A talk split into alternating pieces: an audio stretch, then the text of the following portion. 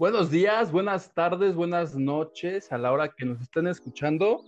Mi nombre es Hugo Alexander Maldonado y estás escuchando el podcast ya número 7 de A lo que te truje y me acompaña nuevamente Carlos Jaén desde Morelos. Amigo, ¿cómo estás?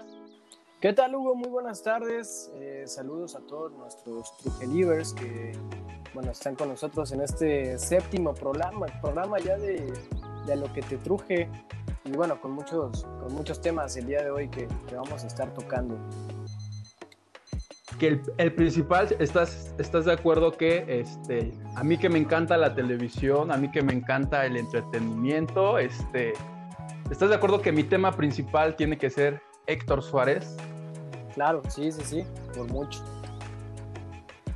Oye, este, para toda la gente que nos está escuchando, eh, me, a mí me encanta investigar la vida de estos personajes que son importantes en la cultura del, del país y de todo un continente. Este, entonces traigo aquí muchos datos de Héctor Suárez, quien murió esta semana y este, fue importante en todos los ámbitos, en el cine, en el teatro, en la televisión. Ya en todos los programas este, se han aventado me da, la, me da la impresión de que agarran la Wikipedia y se empiezan a, a leer así lo que van, lo que van encontrando. Entonces, para no, para no cometer ese... ¿Estás de acuerdo? Sí, sí, sí, la verdad es que muy repetitivo y, y, diciendo siempre lo mismo, ¿no? Y entonces, como verdaderamente sí es un icono, bueno, es tan un icono que el presidente de México le dijeron, a ver, señor, se murió Héctor Suárez, ¿qué opina? y fue muy políticamente correcto ¿no? al decir, bueno, pues un hombre importante que criticó al poder este, y le mando mis condolencias a la familia. Entonces, de ese tamaño es el personaje de Héctor Suárez, que sería imposible hablar todo de él en un programa. Totalmente. O sea, creo, o sea, que, creo que no alcanzaría este podcast para hablar de una carrera tan padre como la de él. Y la razón por la que te comento, para no caer lo mismo, decidí irme únicamente por su trabajo en la televisión, que es, este, puedo estar equivocado, pero creo yo que es donde lo ubica más gente, sobre todo por el programa tan importantísimo que hizo en México, el ¿Qué nos pasa? que marcó sí este, a, a una generación. El mismo Chumel Torres, el día de ayer en el, en el, en el Reforma, escribió que él se inspiró mucho en el TOS, este Eduardo España, todos dicen, ¿qué nos pasa? Me inspiró a mí correcto. a querer ser así. Es correcto. Entonces, ¿estás, ¿te gustaría eh, que habláramos de él? Sí, de sí. su faceta como, como actor, como productor y escritor de televisión. Sí, sí, digo, eh, creo que eh, gran parte de lo que de lo que has dicho es lo que significó Héctor Suárez para la televisión mexicana. Eh, fue fue un, una persona, un, un comediante que mezcló esta parte de la irreverencia junto a la denuncia, junto a, a, los reclamos al poder, incluso a la misma sociedad, ¿no? Porque este programa también era muy, muy enfático en los errores que como ciudadanos cometíamos, eh, en estas faltas cívicas eh, muy comunes, y sí, sí influyó mucho en este cambio de, de mentalidad en, en, en, el país, ¿no? Entonces, de ahí, como dices, la, la importancia de Héctor Suárez como, como conductor, como, como creador de contenido crítico, siempre eh, muy, muy incisivo con, con, con, el poder, fue un, un gran crítico del, del, PRI de los ochentas y de los noventas, y bueno, pues eh, creo que pocos, pocos, pocas personas lograron lo que, lo que el señor hizo, y esa es la importancia que tiene dentro de la historia de la televisión mexicana, ¿no? Oye, para dar pie a la carrera de Héctor Suárez, te quiero poner una parte del roast que le hizo Comedy Central en el 2013, donde reunieron a Héctor Suárez Gómez, este, estuvo Anabel Ochoa, el Diablito, este, estaba Marta Figueroa, se reunieron para hacerle un roast. Ya sabes, este formato gringo en donde se burlan supuestamente de una estrella principal, pero se acaban burlando de todos. Correcto. Bueno, pues hasta en eso fue innovador. Él fue el primerito en hacerlo en México. Él dijo, órale, búrlense de mí, pero lo padre de este programa es que se burlan todo lo que quieran, pero al final el rostizado termina rostizando a los supuestos rostizadores. Correcto. Me parece que escuché una parte del final del Rose de Héctor Suárez en el 2013. Sí, sí, adelante. Donde habla justo de su, de su paso por la televisión. Porque él dice en todas las entrevistas, dicen, es que a mí siempre me han tachado de conflictivo. Escuchemos este audio de Comedy Central y regresamos para seguir hablando de Héctor Suárez. Perfecto.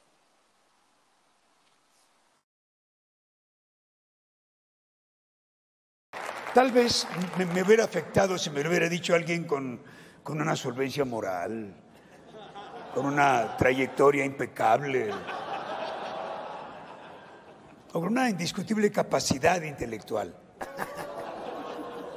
Pero a estos, a esos o no los invitaron, o no quisieron venir por culeros, que es lo más seguro, o porque sus papás Emilio y Ricardo no les dieron permiso.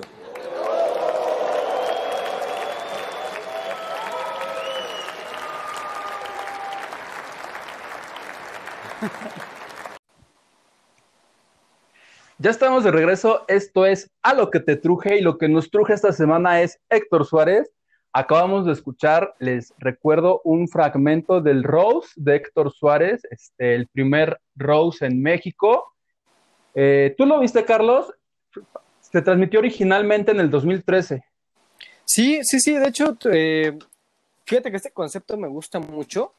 Este, eh, cuando lo pasaron a México, por ahí tuve mis reservas, pero la verdad es que ese primer roast, que después replicaron algunas personalidades aquí en, México, eh, fue muy, fue muy divertido. La verdad es que me gustó muchísimo la, forma en que, en que los personajes que están ahí se ríen de sí mismos te da, te da mucho, eh, mucho contexto de lo que es la, la persona, ¿no? El, el, personaje. Y en este caso, Héctor Suárez siempre se, se, mostró a la altura.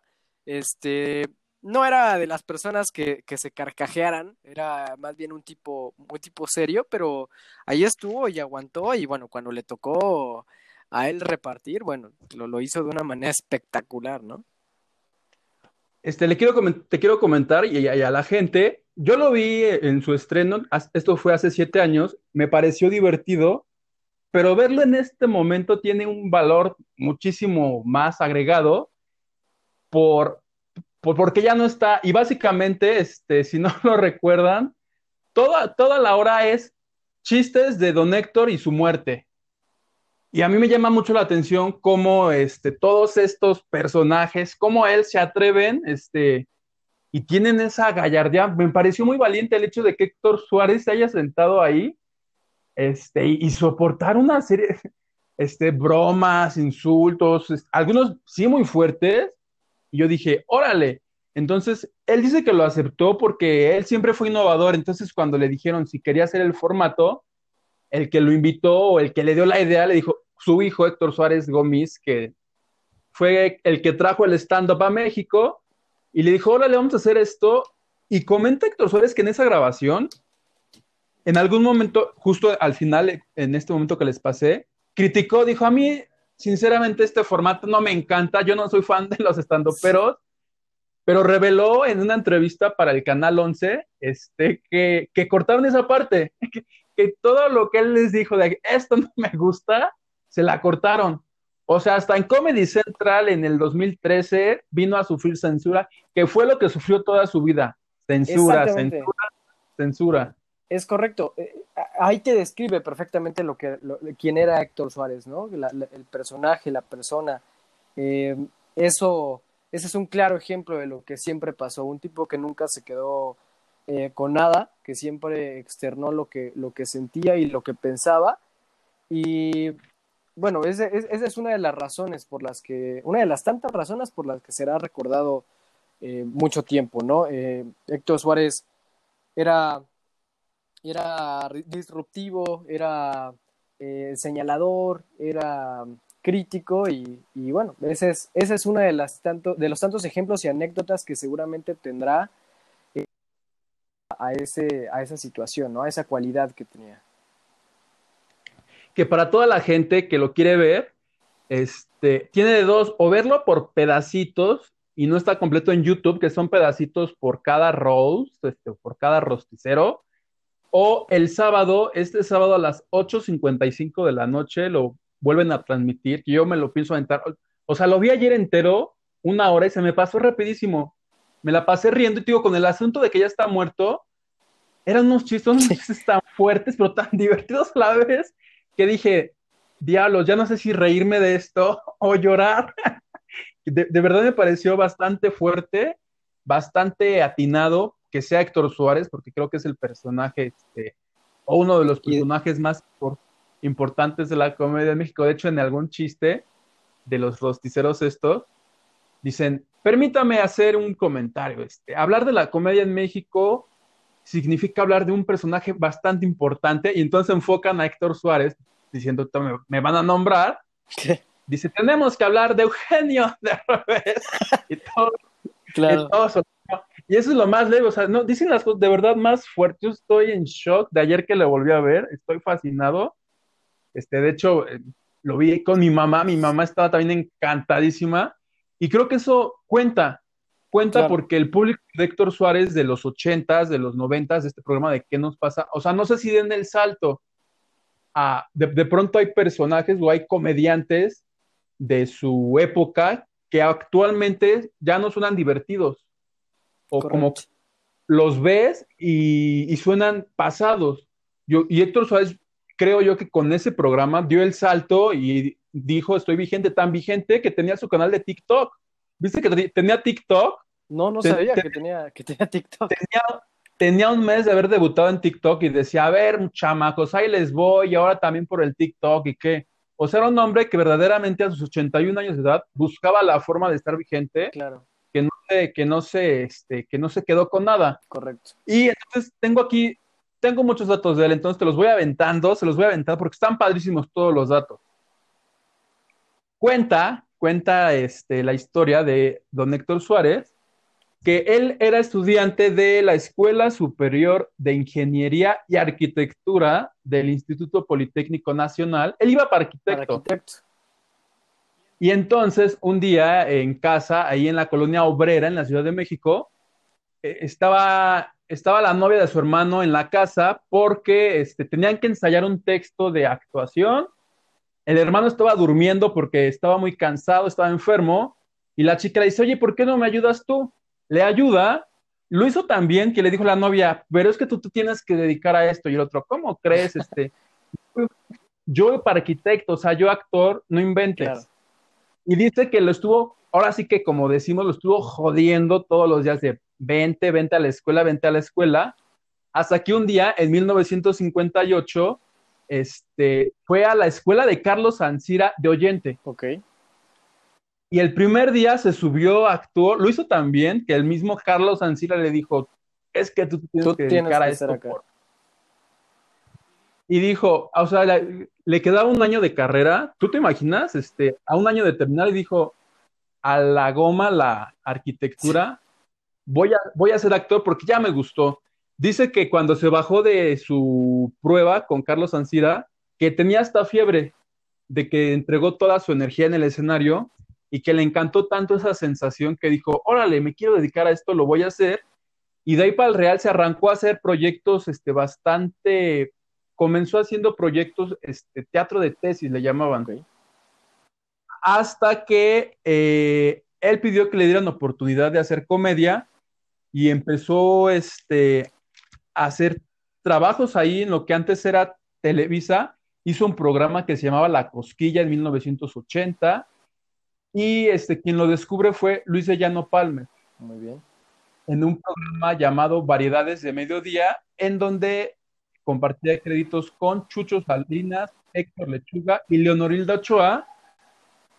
Y te digo, todo esto fue haciendo proyectos, proyectos, proyectos, y le encontró el chiste a la comedia, pero justo lo que tú decías, él decía que la comedia tenía que tener un sentido social. Correcto porque él decía, ya las noticias son bastante malas y feas, como para darlas así, de soquete, entonces mejor me invento unos personajes en donde denuncie eh, lo que no me gusta de México. Y fue así como en el año, en el año de 1900, 98. Es que, ¿qué nos pasa? No sé, ¿tú te acuerdas de qué nos pasa? Sí, fue, fue antes, ¿no? 1998 se me hace ya muy... Es que temporadas, la más, la más, la primerita, la fuerte, fue la del 85. Correcto, correcto. Sí, y después se, se relanzó en, a finales de los, de los 90 y estuvo vigente. 98. Yo creo que hasta. 99, un año. Un año. Se peleó con Emilio Gallán en la segunda temporada. Siempre dijo que porque lo censuraron. En el 85-87 dicen que los que lo mandaron a censurar fueron los propios presidentes Miguel de la Madrid y Carlos Salinas de Gortari. Ok. O sea, de ese tamaño era el, el, sí, el, trabajo, poder y, el alcance que tenía. Que incomodaba a los presidentes. Entonces se fue en el 87 y regresó en el 98 ya con Emilio Azcarra Gallán, el hijo. Y acabaron tan peleados que fue cuando dice Héctor Suárez que lo vetaron. Correcto.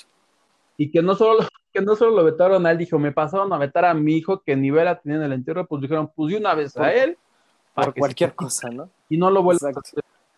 No vaya a ser que de ahí se agarre.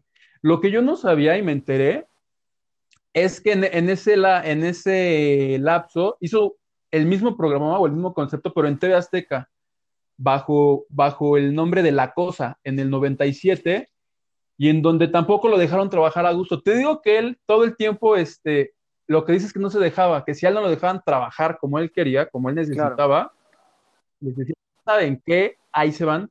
Lo que no sé son los modos, porque siempre decían, es que este señor es bastante conflictivo. Y luego de ahí, ¿tú te acuerdas de un programa que se llamaba Puro claro. Loco? Sí, sí, sí. Sí, sí. Ah, pues fue Héctor Suárez y dijo, ah, y su puro loco es una copia de mi Correcto. y se fue, ya. O sea, Héctor Suárez dejó de estar en la televisión abierta en México mucho tiempo. Eh, prácticamente regresó solamente un par de veces, ¿no? Nunca estuvo ya como, como titular o como conductor principal de, un programa, según, según yo recuerdo. La verdad es que, fíjate que yo a, Héctor Suárez lo tengo muy, muy presente con un, una película que, de chico me impresionó por, por el, lenguaje visual e incluso el lenguaje verbal que era este eh, personaje del Mil Usos, que llegaba a la Ciudad de México y bueno, todos los lo, trataban horrible y el tipo sufrió las de Caín. Y era mucho la representación de, las personas que, llegaban a, al DF con la ilusión de, pues, de salir adelante, de tener un mejor eh, futuro, un, mejor, una mejor nivel, eh, un mejor nivel de vida y terminaba siendo pisoteada por, por los mismos eh, habitantes de la Ciudad de México, ¿no? Entonces, esa película a mí en, lo personal me, marcó mucho, recuerdo mucho ese personaje, Tránsito Pérez, y bueno, la verdad es que creo que es de, esas, de esas películas emblemáticas del cine mexicano, ¿no? Que, que, que todos deberían de ver que justamente la están pasando también en este momento en los canales de Televisa, porque la película la hizo Televisa.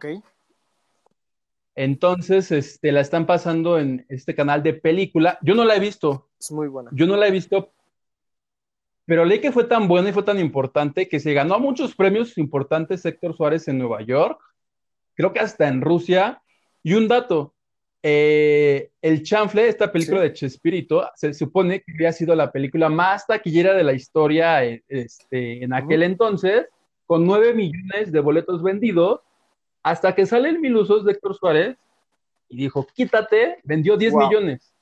O sea, esta que tú comentas, le ganó al que se suponía que el Chanfle y Chespirito era lo máximo este, en aquel entonces en México y en Televisa. O sea, le ganó, desde de ese que fue la, digo, yo no la he visto. La toma final, pero yo creo que es una de las, de las tomas, de las escenas más emblemáticas de toda la historia del cine mexicano. Si tienes oportunidad de verla, te vas a acordar de mí y, las personas que, la han visto seguramente sabrán de, cuál hablo, pero esa última escena es, es un, un, un, ícono del, del cine mexicano. Oye, este, te quiero contar unos datos que encontré de su infancia. Él dice que a los 10 años tenía un tío que lo llevó a ver un espectáculo de palillo a las carpas y que eh, en aquel entonces, como en todos los espectáculos de palillo, cuentan que llegó la policía, se lo llevó, hubo disturbios y que él preguntó, ¿y por qué se lo llevan? Y que el tío le contestó, este, por decir la verdad.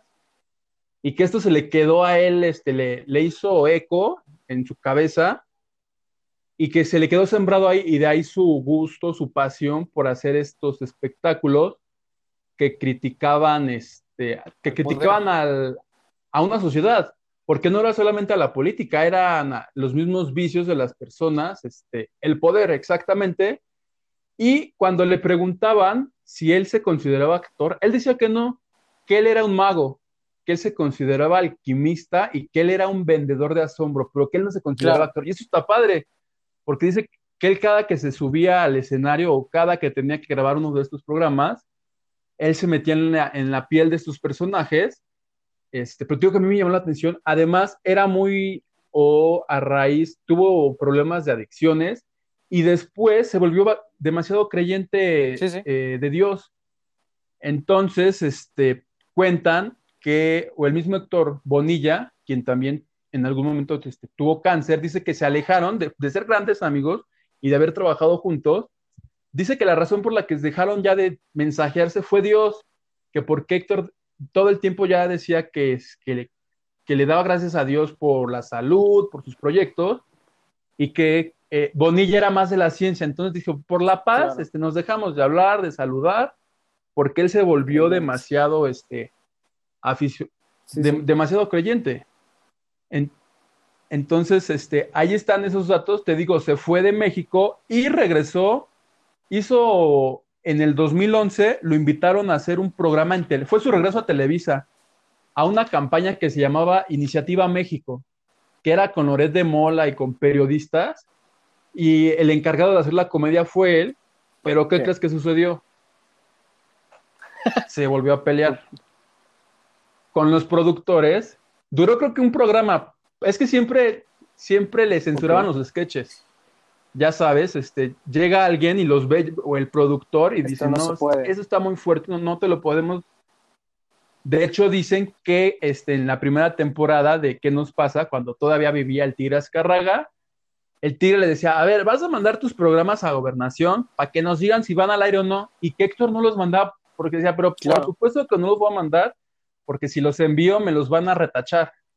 Y el otro diciéndole, pero es que los nuevos que mandé, entonces fue ahí una peleadera, pero como era bastante bueno, como todo mundo lo veía, este, como era, generaba tanto rating, lo dejaban ya hacer lo que quisiera hasta que tronó, lo cual le combinó porque en una entrevista dice que cuando él sale de Televisa, su popularidad era tan que en el Teatro Blanquita se aventó dos meses dando funciones llenas con el teatro a reventar, así muertos y heridos para entrar a ver los personajes de Héctor Suárez en el teatro. Wow.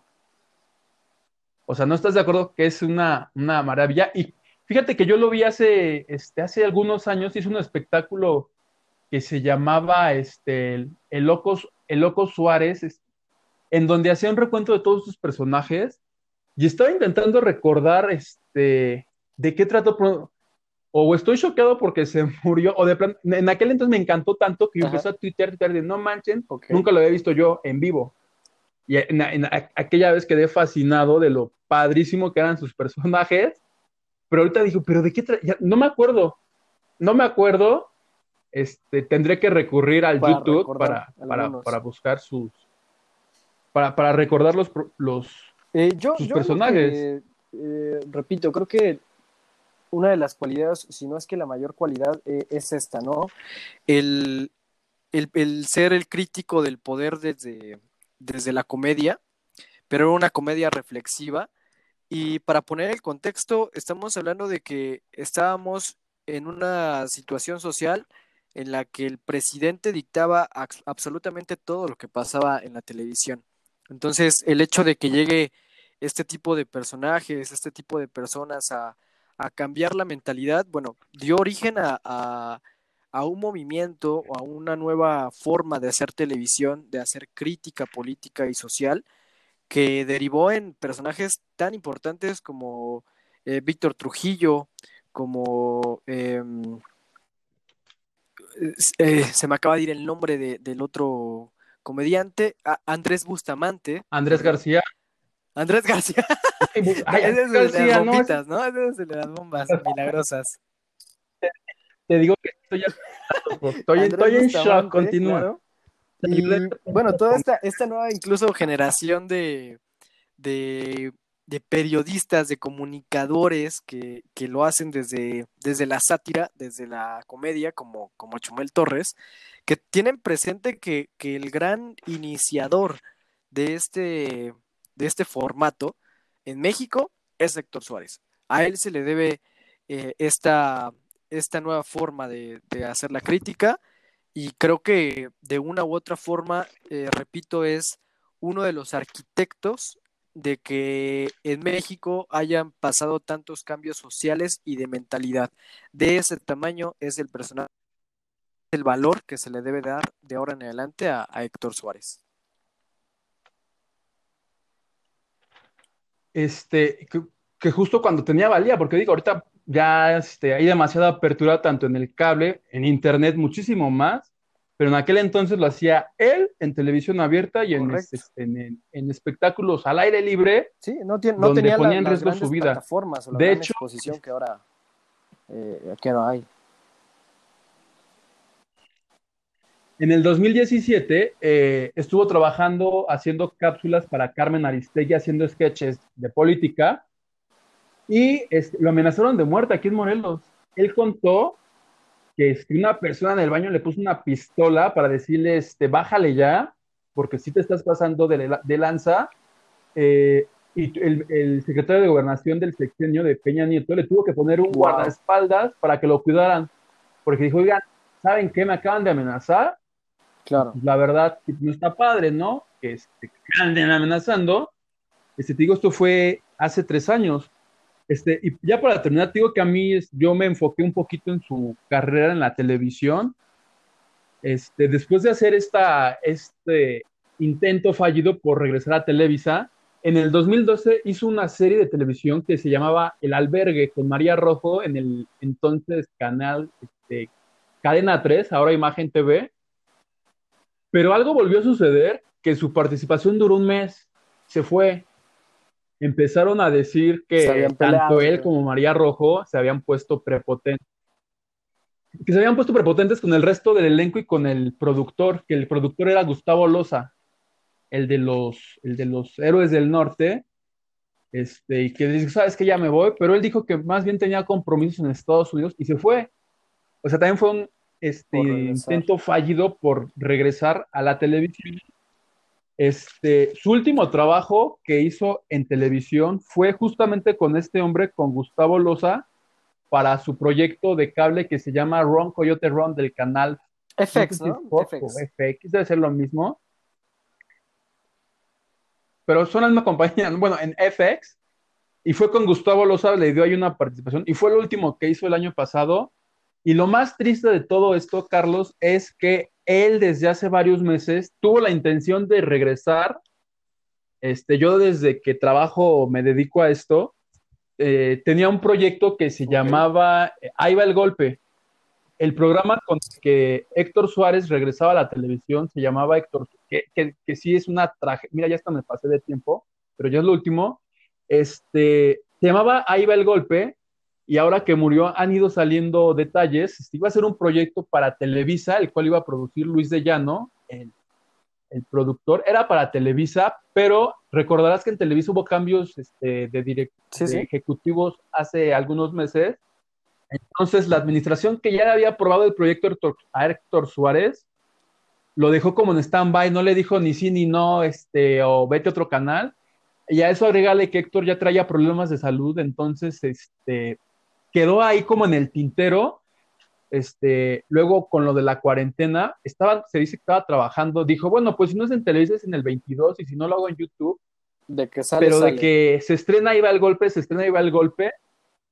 Y uno de los actores era Edgar Vivar, iba a estar en este proyecto, y Anabel Ferreira, otra vez trabajando con el gran Héctor Suárez.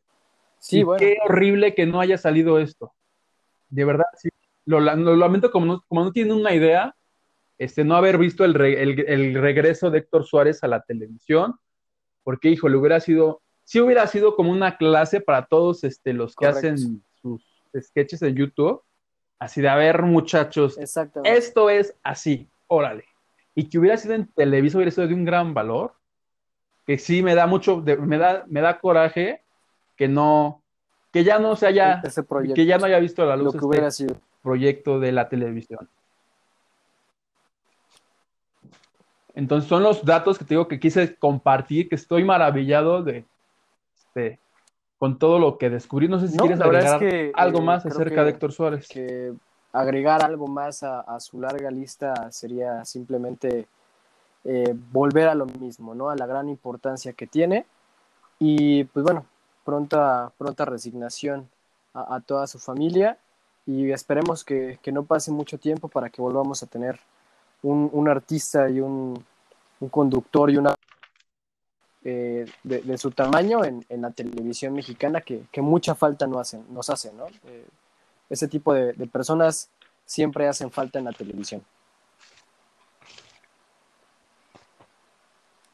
Sí, o sea, y para toda la gente, yo por ejemplo, nunca he visto el stand-up de, de Gomis, pero hay una parte, yo en alguna entrevista lo vi, en alguna parte del stand-up se burla de su papá y lo imita. Creo que es el mejor imitador de su papá por obvias razones. es una joya. ¿Lo has visto cómo lo imita? Es, perdón la expresión, pero es bastante cagado. Hace una escena de cuando van en el coche. Entonces, no sé si alguien sabe dónde puedo ver este extracto. Quiero ver. O por favor, que el pelón vuelva a hacer que lo vuelvas. Ahora que pena, no estaría mal que lo hiciera. Yo sí pagaría, porque ahora todos te cobran por ver sus contenidos. Es de los que vale la pena, ¿no? Pagar. El de sí lo pagaría, por ejemplo.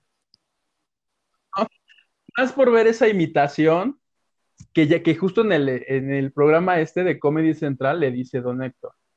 A ver, cabroncito, ¿Por qué no mejor dices que yo te di una casa a ti y a tu hermano y que tú la vendiste por güey? ¿Por qué no mejor hablas de eso? Nos reímos de eso, cabrón. Y todos, ¡ja! O sea, te digo que este programa está pasado de lanza, pero es buenísimo. Y si quieren verlo, se va a transmitir este sábado a las 8.55 de la noche por Comedy Central. Este, es una, sí es una tragedia para el mundo del entretenimiento, para la cultura del país y pues nada, este. Héctor Suárez. Descansa en paz, ¿no? Héctor Suárez. Que descanse en paz.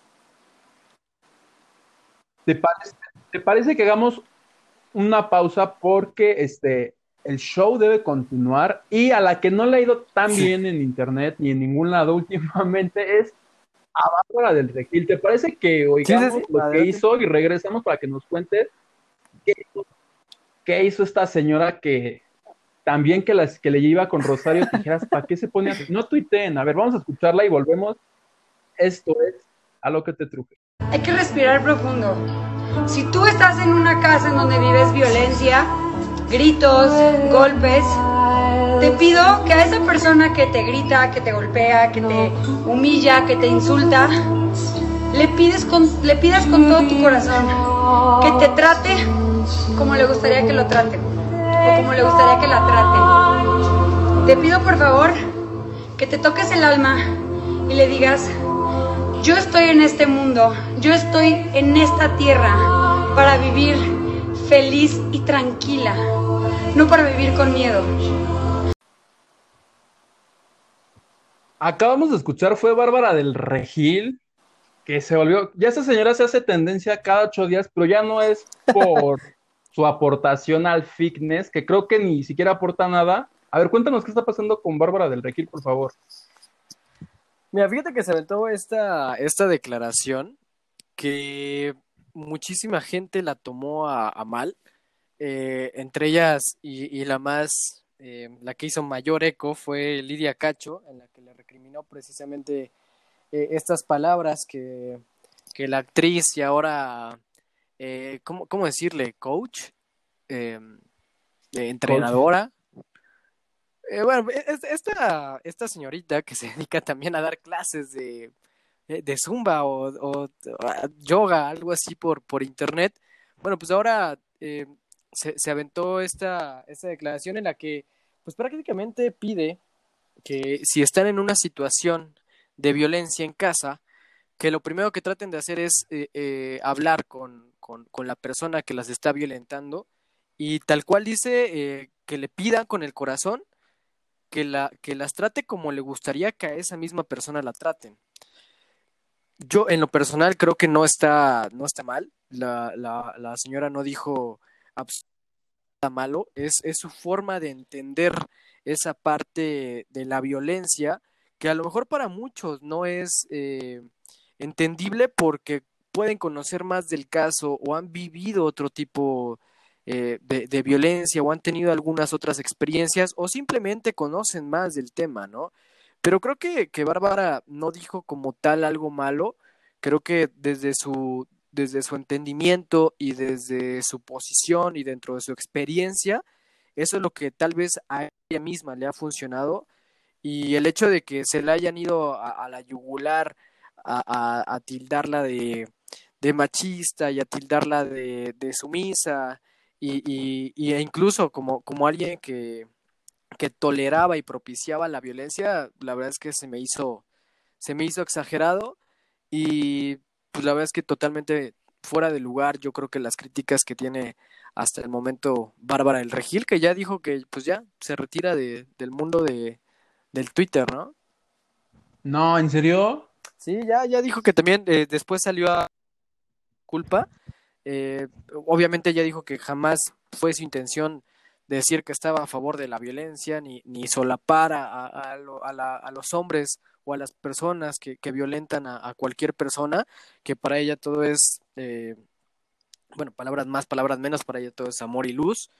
Y eh, repito, o sea, creo que sí se sacó un poco de contexto la, las declaraciones de, de Bárbara del Regil, y en este caso, digo, la, la, señora pues no le hace mal a nadie, ¿no? O sea, al contrario, creo que el hecho de que motive a las personas para hacer ejercicio, de que las motive para, para para salir adelante, que, que, que sea tan positiva, digo a mí en lo personal como que de repente no, no, no me gusta tanto la gente tan positiva, pero tampoco es malo, ¿no?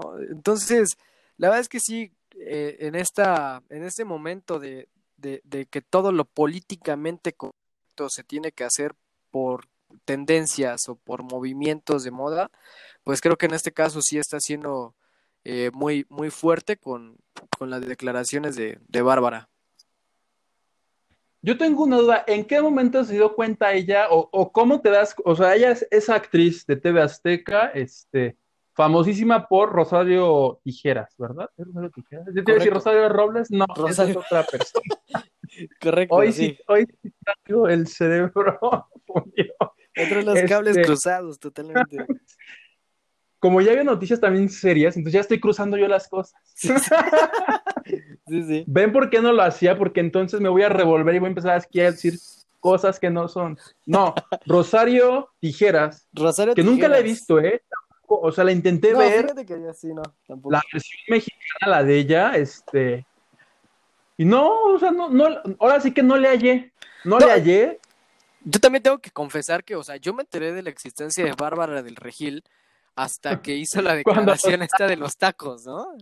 Hace seis meses. Correcto, que algo de los tacos, que no comían tacos con grasa y que mejor los pidieran sin grasa y que en lugar de coca tomaran agua, algo así, ¿no? Bueno, creo que les dijo algo así como como lonjudas o, o, o obesas. Sí, dijo, mientras yo me estoy aquí este, fregando, haciendo ejercicio y tomando agua, ustedes tragan tacos y todas, creo que es cosa borracha. Algo así.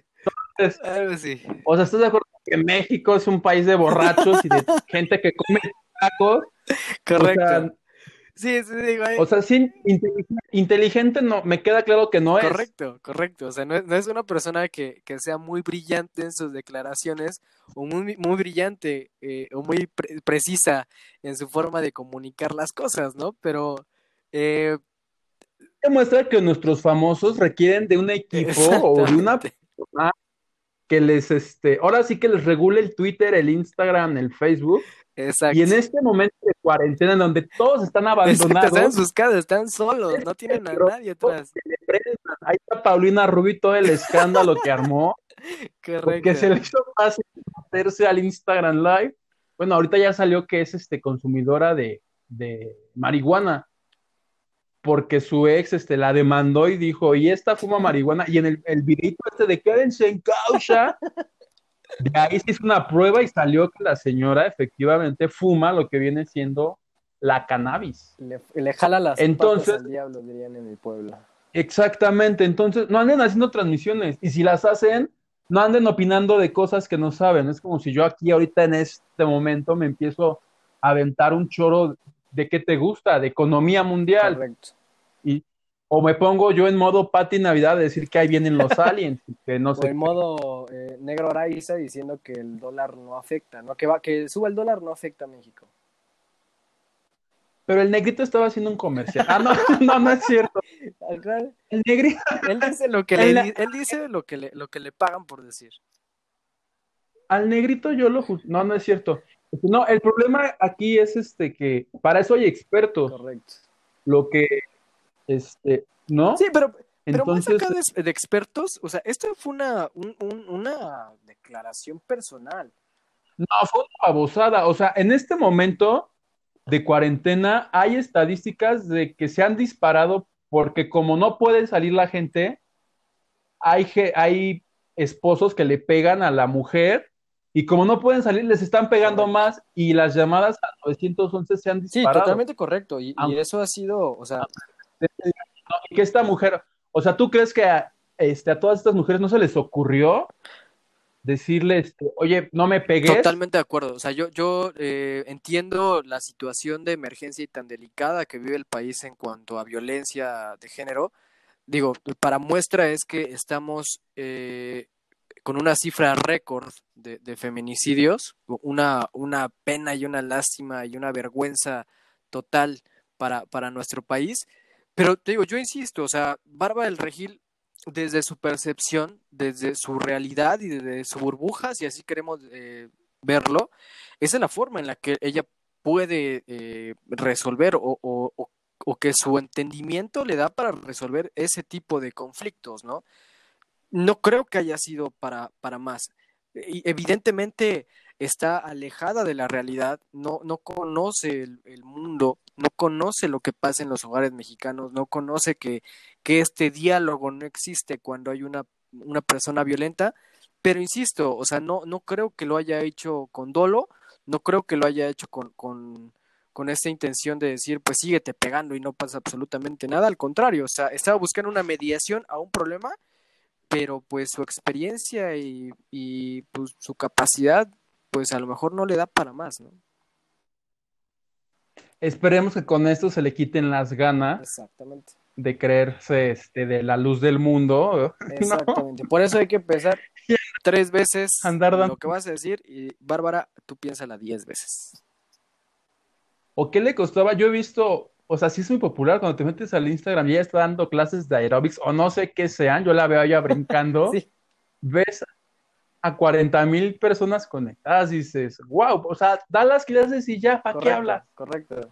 Sí, aparte, o sea, Da y aparte clases. se estaba convirtiendo incluso como que en este símbolo femenino, ¿no? O sea, es, es una, una persona muy, te digo, muy positiva, siempre muy, muy alegre, con esta buena vibra y todo.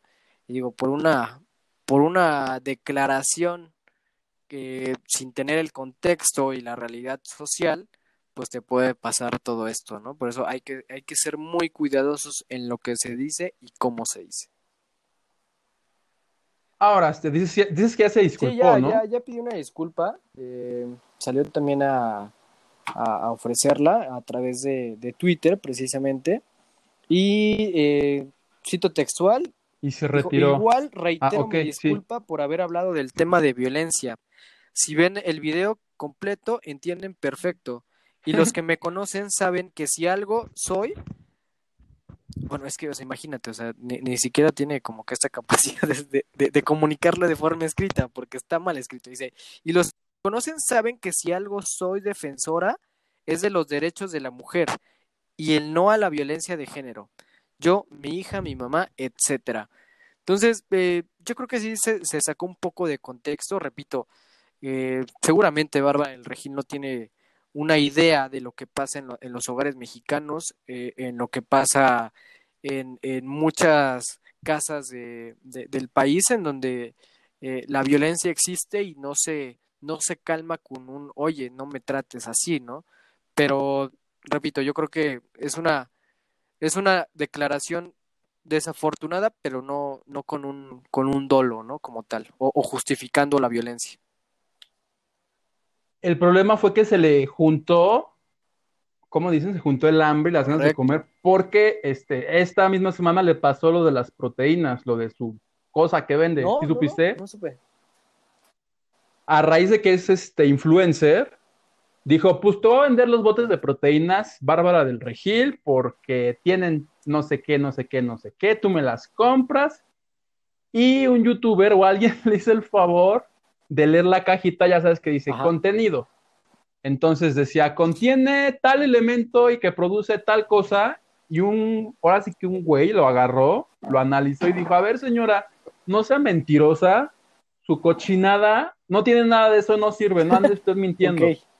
Sí, escuché algo así como que esto le esto esto le pasó dos días antes de la tarugada, entonces ya es así de son señales, ¿no? De que ya es cuarentena, Bárbara, guárdate en tu casa. No, ya, ya queda poquito. Descansa. Si ya se ve, si ya se ve bien cansada también en los No, y aparte ya no puede, ya. No, pues, ya, la semana pasada se cayó. casi casi se, se, nos se nos pela ahí en un video que estaba haciendo. O sea, sí, o sea, y además, qué coraje, ¿no? O sea, imagínate aguantar tres meses en casa, portarte bien, no tener ningún escándalo, y ya así casi para salir de la cuarentena, una tras otra, ¿no? O sea, eh, la riega una vez y a los dos días la riega otra vez, y por si no fuera poco, pues un, un tercero, ¿no? Para, para no variar. La verdad es que es como nuestra nueva Ninel Conde, Bárbara del Regil. Exactamente, exactamente. E, ese sería. Oye, ¿Y te parece si para, en esta ocasión me pareció bastante importante lo de Héctor Suárez, entonces no me, no concentré mi, me concentré mi energía en leer acerca de él, no la concentré tanto en los chismes, este, y tú traes algo que tampoco es un chisme, que traes lo que sigue pasando con el asunto ese que tú me contaste hace ocho días de George Floyd, que fue asesinado en Minneapolis, Estados Unidos y que se ha vuelto, de verdad se volvió una, este, un acontecimiento mundial del grado que el día martes hubo una protesta importante en las redes sociales. ¿Qué, qué, ha pasado con este caso de este hombre que verdaderamente sí me parece padre lo que está sucediendo? Fíjate que después de, de, toda esta ola de, de protestas que comentábamos la, la, la, semana pasada, siguieron, siguieron sucediendo y en la capital de, de Estados Unidos, en Washington, incluso eh, sitiaron prácticamente la Casa Blanca, eh, prendieron fuego a patrullas, hicieron, hicieron fogatas eh, eh, en la calle y por primera vez en la historia la Casa Blanca apagó las luces, esto con un afán pues, como de despistar a, a, los, a los protestantes, la verdad se me, se me, se me hizo una, una medida bastante absurda, tan absurdo como su presidente, claro está, y de hecho, varios medios en Estados Unidos reportaron que, que Donald Trump se había aislado ya en un, en un búnker de seguridad dentro de la Casa Blanca por el temor de que los manifestantes ah, este, entraran, ¿no? Y bueno, el día de ayer, este, este lote con, con ojos y boca eh, que está como presidente de Estados Unidos, eh, salió a declarar que efectivamente había ido al, búnker, pero nada más para revisarlo, ¿no? Porque no lo conocía, que había ido a ver a ver cómo estaba, para ver si, si se metían, pues para ver si, si, si le funcionaba para refugiarse, ¿no? Pero, de, o sea, de ese tamaño fue, fue, fue la revuelta, no solamente en Washington, sino también en, en Nueva York, en Miami, en, todo Estados Unidos, eh, en las principales ciudades de, de Estados Unidos hubo, hubo revueltas, hubo protestas, y bueno, las declaraciones de famosos del espectáculo y del deporte en Estados Unidos no se hicieron esperar. Todas han sido de, de apoyo. Eh, por ahí algunas declaraciones también muy desafortunadas, como, como Drew Brees, que es un coreback bastante famoso en Estados Unidos, de los Santos de Nueva Orleans, que en cuanto él defendió, o mejor dicho, criticó el por qué se hincaban en, en, el, himno nacional de Estados Unidos para reclamar esto, bueno, pues compañeros suyos, compañeros suyos salieron a, a, criticarlo y no solamente a criticarlo, sino a decir que estaban muy decepcionados. Uno de ellos hizo un, una transmisión en vivo diciendo que no podía creer lo que Drew Brees, su compañero, su coreback, había dicho y visiblemente afectado su compañero de, de, de, color, eh, su compañero de, raza, de raza negra, le dice que no entendía cómo alguien que había convivido con tanto tiempo, pues pudiera dar este tipo de declaraciones, incluso en un momento se le corta la voz y, rompe en llanto, ¿no? Sí, sí ha calado mucho en la sociedad norteamericana, en Estados Unidos, seguramente seguirá cambiando eh, durante los próximos días toda, toda esta serie de protestas, pero eh, desafortunadamente nos dimos cuenta que no solamente es en Estados Unidos esta parte de represión policíaca, esta parte de brutalidad eh, policíaca y de abuso de autoridad, porque precisamente desde el día de ayer comenzó, comenzó un, un movimiento en, en redes sociales exigiendo justicia para un joven en Guadalajara que había sufrido exactamente lo mismo, ¿no? Eh, y ya varias personalidades como Guillermo del Toro y Salma Hayek han, han salido a, a manifestarse eh, de, eh, de, esta, de esta situación. Que fue una persona en Jalisco que no traía cubrebocas. Sí, es, ¿Y en, qué momento lo matan? O sea, lo, lo, sometieron, se lo llevaron a la cárcel, en la patrulla lo, le pegaron. ¿En qué momento murió?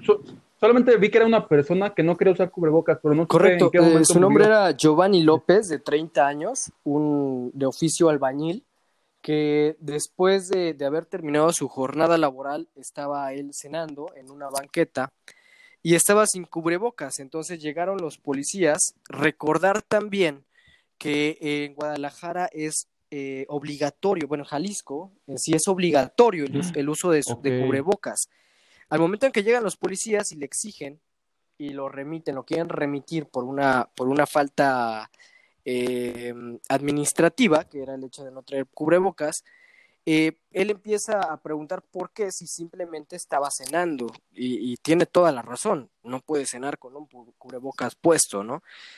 Empieza a, forcejear con los, con los policías, ahí es cuando empiezan a, golpearlo, evidentemente eran muchísimos más, en, un video que circula por redes sociales se pueden observar hasta seis policías alrededor de, Giovanni, y posteriormente él fallece, em, es por contusiones en la cabeza, por, por, por golpes en la cabeza, pero también incluso tenía un disparo en el pie en el pie derecho. Entonces, nos habla también de la parte de brutalidad y la parte de abuso de autoridad que aquí en México también existe y precisamente e, es lo que lo que se trata de evitar, ¿no? O sea, no, no solamente es el tema del racismo, sino es el tema del racismo y del abuso de autoridad, del abuso de poder que tienen las personas por, por, por pensar diferente o por ser diferente, o incluso en este caso, simplemente por, por hacerlo de manera irracional, ¿no? Entonces, bueno, pues ya Guillermo del Toro, eh, conocido, conocido jalisciense, este director internacional, ya incluso salió a declarar que eso era asesinato. Se inició también una campaña aquí en México con el hashtag Justicia para Giovanni. E incluso hoy también ya hubo, hubo revueltas en la ciudad de Guadalajara, en la que el Palacio de Gobierno de, de la entidad fue, fue vandalizado, fue rayado, exigiendo justicia para, para este joven. Y también hubo quemas de, patrullas y enfrentamientos con, la fuerza pública. Entonces, bueno, desafortunadamente este tipo de casos también, también son más comunes en México de lo, de lo que creemos, ¿no? Que es justamente el tema ahorita, si tú te metes a Twitter, todas las tendencias tienen que ver con ese caso desde la campaña Justicia para Giovanni, como este, las palabras Alfaro por el gobernador, que, que ya dijo que va a buscar justicia. ¿Ya, ya identificaron a los policías? ¿Sabemos si ya están en la cárcel? ¿Qué es lo menos que, se merecen? También que, que que me llama la atención o que, que, le llama la atención a muchas eh, personas. Este, este, este hecho ocurrió hace un mes. Entonces, la, la eh, volvió a cobrar relevancia precisamente por esta parte de las protestas en Estados Unidos. Pero los... ah, no es reciente, o sea, lo, revivieron. Exactamente, tiene, tiene un mes. Entonces, eh, los policías que están involucrados eh, argumentaron que, que, que, supuestamente Giovanni se había puesto violento como si eso fuera justificación para, para matar a una persona, ¿no? Yo creo que todavía es más absurdo y más, más estúpido eh, hacer ese tipo de declaraciones. De los policías, de cierta forma lo puedo entender. Todos sabemos que el nivel eh, educativo de, de la policía en México no es la ideal, pero para que ya salga el procurador del Estado y el gobernador a tratar de dar esa justificación para las acciones de la fuerza pública es totalmente absurdo y más estúpido que la declaración en sí, ¿no? Entonces Ya estamos de regreso. Tuvimos, tuvimos una falla, ¿verdad, Carlos? ¿Pero ya estás ahí? Sí, sí, sí, ya estoy por acá. Tuvimos una, una pequeña falla técnica. Oye, para terminar, entonces, el caso de viral ahorita de Giovanni fue, ocurrió hace un mes. Correcto, sí, te digo que, que eh, hace un mes. Y lo peor de todo es que los policías involucrados, las personas que, que, asesinaron a, Giovanni, siguen libres y no solamente libres, siguen trabajando normal. O sea, siguen como policías, siguen en las calles de Guadalajara, eh, pues en teoría sería protegiendo, pero pues bueno, siguen, siguen sin ser eh, culpados por, por este asesinato, ¿no?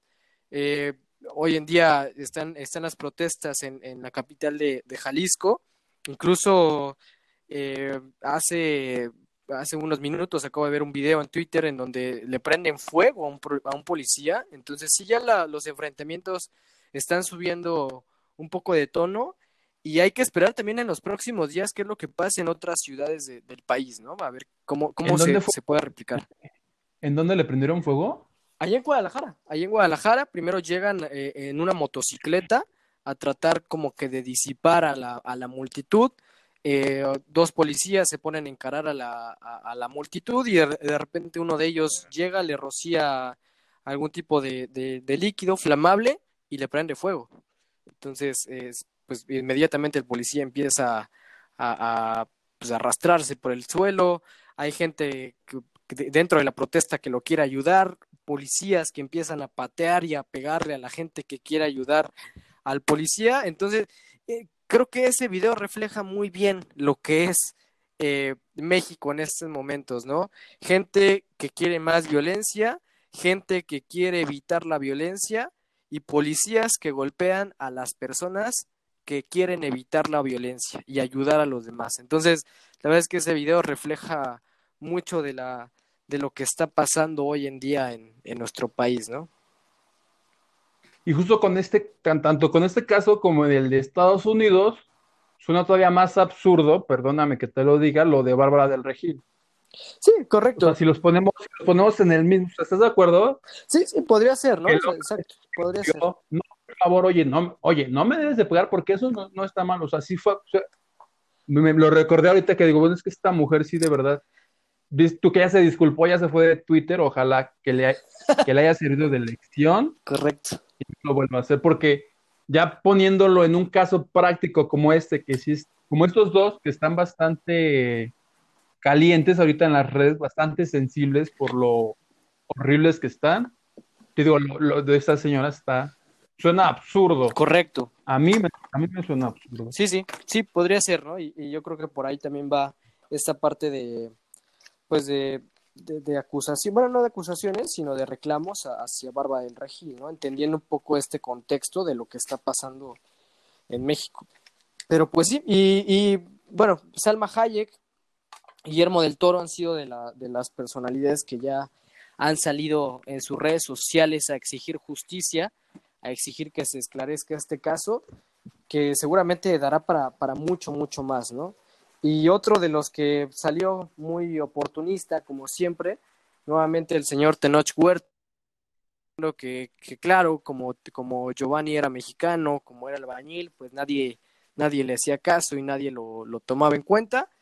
Y este, bueno, pues ahorita las protestas ya están eh, visibles. Y también otra, otra de las de, los personajes que, que siempre tratan de, de, colgarse dentro de estos eh, asuntos fue Estefanía Veloz, que rápidamente también salió a, a, tuitar ahí como que a, George Floyd, eh, algún, algunos partidos políticos le hacían caso porque era de Estados Unidos y aquí eh, en México no le hacían caso porque pues era mexicano, ¿no? Yo creo que hoy en día ya no importa, no importa ni siquiera los partidos, no importa la ideología, es simplemente lo que comentábamos la, semana pasada. Estamos en un momento en el que estamos valorando la vida humana, en el que estamos dándole esa importancia a, esos momentos y a la misma libertad de salir de casa y que sucedan ese tipo de cosas, la verdad es que es, es lamentable, es vergonzoso y pues yo creo que también desde aquí, desde a lo que te truje, pues exigimos que, que se haga justicia, ¿no? Demandamos justicia para, para Giovanni. Que para la gente, Estefanía Veloz es la de Club de Cuervos.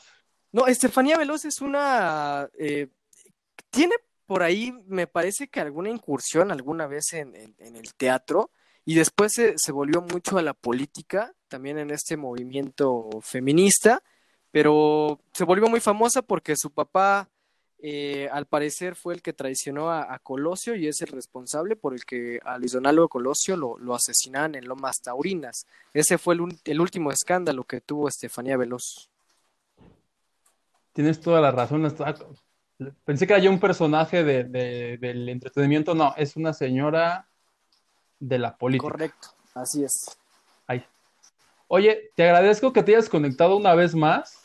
No, no, no, por nada. Para que comentemos lo que está pasando en las noticias serias, que te digo que ya veo también. este, y para despedirnos, no sé si viste, porque no me quiero ir sin que comentemos un chisme. Sí, sí. ¿Viste que Cepillín se volvió tendencia otra vez hoy, hace unas ahora, ahora, ¿qué hizo Don Cepillín? No, es que esto, a ver, agárrense porque esto sí estuvo, o sea, perdón que me ría después de esta noticia, pero resulta que hace un día o dos, Eduardo Videgaray en su programa de imagen televisión que se llama ¿Qué importa? Sacaron justo la nota que nosotros comentamos aquí hace ocho días, la de Cepillín y, Dana Paula. ¿Ves que sí era importante? Sí, tengo un radar de lo que es importante para el país. Bueno, pues retomaron la noticia y empezaron a hacer chistes como de, ay, Cepillín, ya estás viejo, la, la novia. Alguna conductora hizo el chiste de, ay, Cepillín, ya estás viejo, no te queda. Este, bueno, se lo agarraron como se han agarrado a miles de personajes. Pero hay uno de los hijos de Cepillín que no le gustó la idea y que agarró su Twitter como Bárbara del Regil y lo amenazó y le dijo, y si quieres voy y te parto tu madre, este, cosas bastante fuertes que Eduardo, que Eduardo Videgaray y Cepillín siguen siendo trending topic en este momento. No, no. en el no le gustó al chavo y a la chica le dijo, ah, sí, pues si mi papá es este viejo, pues en unos años tú vas, a estar toda guanga y eres unas nalgas. Le dijo nalgas. No. sí estuvo de arrabal. O sea, lo que desencadenó un chiste de este señor yo no sé si, si, ese programa vaya el día, no sé de cuánto sea el desfase, pero muero por ver la respuesta. porque lejos de amedrentarse, le van a contestar. Hace, estaba recordando que hace unos meses tuvieron un episodio con Laura Zapata, donde Laura les reclamó horrible y estos lejos de amedrentarse, le, siguieron le, siguen dando recargos. Sí, no, seguramente. dudo mucho yo. Seguramente. Fíjate que con el hijo de e, ese programa lo ve mucho, lo ve mucho mi papá y ahora que estoy aquí en casa de mis papás en esta época de cuarentena, pues de repente, de repente me lo aviento. Y digo, Eduardo Videgaray y, y, el otro eh, conductor, el, Estaca. San Cristóbal, pues siempre han tenido ese humor, ¿no? Pero pues ya que que se claven a ese, a ese grado y, y sobre todo el, hijo de Cepillín, ya ni siquiera Cepillín, ¿no? O sea, el, hijo. Entonces... No, pero casi llora, o sea, sí el video de como de dos minutos. uh, digo que sí le dolió, sí, sí, porque está, está, enojado, te dijo que le dijo, te voy a partir la madre a ti y a la nalga está Dice, mi papá es viejo, pues tú vas a estar guanga. Yo. "Oh". Twitter está que arde, entonces yo quiero ver la respuesta. Te late si lo comentamos la próxima Sí, sí, sí, semana. de hecho, qué bueno que me dices para poner más atención en el programa. Tienes, tienes Sí, que verlo, hecho, por no, favor. No, no lo voy a perder y la próxima semana ya lo comentamos por acá.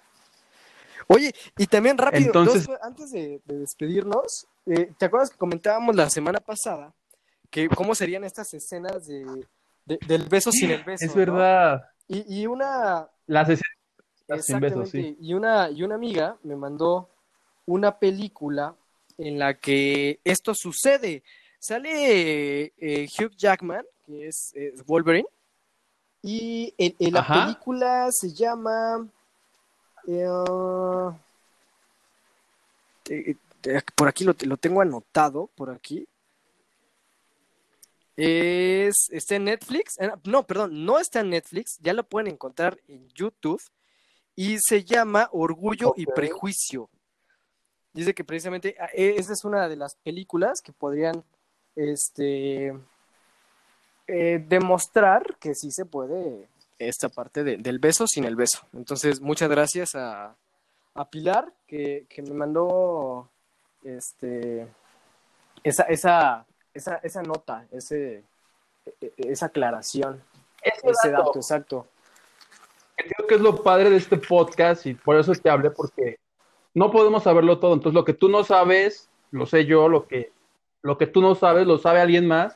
Y así, si algo aquí, porque de pronto también nos corrigen, Exacto, ¿no? Que nos puede ir algún Sí, sí, dato. Igual eso, eso, eso es lo bonito. Entonces, ¿ya la viste? ¿Te late si la vemos y la comentamos entre ocho días? Fue porque yo pregunté, porque ahorita en las novelas de Televisa no se pueden besar. Por eso salió el tema. Y te dije, porque decían, ¿no? ¿Cómo expresas un beso con los ojos? Entonces, si hay forma, pues, la voy a ver aquí en la pantallota esta para ver si encuentras diferencias, porque de pronto yo, o sea, yo no, no- nunca he visto, no, no sabría decirte, ah, esos son unos ojos de miedo, esos son de amor, Sí, de- o igual y sí, de- ¿no? debe haber, ¿no? O sea, hay gente que se le ponen los ojos en blanco por una u otra Digo, y razón. me imagino que eso también Entonces, es parte de de- del arte de la dirección de cámara y de, de- de la... Y de, los, de la preparación del actor. Entonces, la veremos y la próxima semana la, la comentaremos aquí. ¿Tienes otro dato? No, fíjate que más que dato, igual siguiendo con el chisme, por ahí eh, buscando algunas, algunas fotografías, me encontré con una fotografía de ya hace eh, que 8 o 9 años.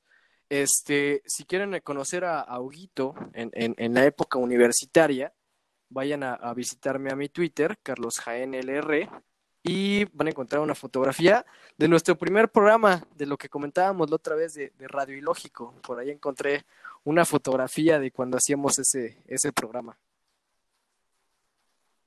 que hice bien poquitos, o sea, este, y sí, siempre que hago algo, te, te hablo a ti porque sé que tú sí sabes, o sea, me asesoro de alguien que No, sí no, no, sepa, a no hacer yo Que también debe, los- la gente Pues la debe a- saber que Huguito era el, el, el, el prodigio de esa generación. Era, era el más inteligente de esa, de esa generación que, que estuvimos aquí. Era, no, es que empecé súper bien yo, ya luego empecé a trabajar, ya, ya, ya al final ya era así, sacaste siete, ay, Menos mal, ¿no? para mí era, era lo más, yo así, ay, muchas gracias, un siete, y sí que mal, yo, no, no lo hagan, o sea, sí Correcto. estudien. Correcto, correcto. Entonces lo subes a Twitter y te doy retweet y nos enlazamos entre ocho días, te late para comentarlo, pero lo serio, pero lo no tan serio, y a ver ahora, o Cepillín o Bárbara del Regil, uno de los dos se va a meter en Exactamente. A ver, problemas. a ver quién nos sorprende con, con una nueva declaración. Estoy teniendo una visión uno de los dos se va a meter en problemas. Te mando un abrazo, gracias por enlazarte, No, te agradezco mucho. muchas gracias por invitarme una vez más y pues ojalá nos podamos ver por acá la siguiente semana. Un abrazo a todos los Trujelibes. Y a ver si, y ahora que espero que esto se acabe algún día, hacemos una transmisión face to face, Correcto, como tiene sí, que sí, ser. Yo, yo encantado. Mientras tanto, app, que está padrísima, ¿no? Sí, que nos está, está enlace. muy buena, está muy buena, la verdad es que me, me gusta bastante. Bueno, pues esto fue el podcast número. Ya, ya el 7, qué padre, qué Ya padre. cerca de Para los los 10, 10, ya a ver algo, una, 10. le voy a tener que volver a hablar a Hildaisa para que sea mi madrina de 10 Exacto. Celebrando 10. ¿Qué? O sea, si celebran, cada quien celebra, ¿por qué no 10 voy a celebrar programas, mis claro. 10 programas? Que ya quieras o no, ya, es, ya son Oye, 10 pero- programas semanales, dos meses y medio. Ya, ya, ya sí, necesito. Primera temporada y me voy a ir a descansar Exacto. seis meses. Gracias, Carlos. Nos, nos escuchamos entonces dentro de Perfecto. ocho días. Este, cualquier cosa, ya saben, por favor, es gracias a todos, a todos y todas las que me escriben. De verdad, son muy generosos con sus comentarios. De hecho, me dijeron que les gustó bastante que hace ocho días ya empezamos a hablar de otros temas como los que tú trajiste a la mesa. Por eso te volví Muchas gracias. Gracias. Nos vemos la próxima semana. Bye. Bye.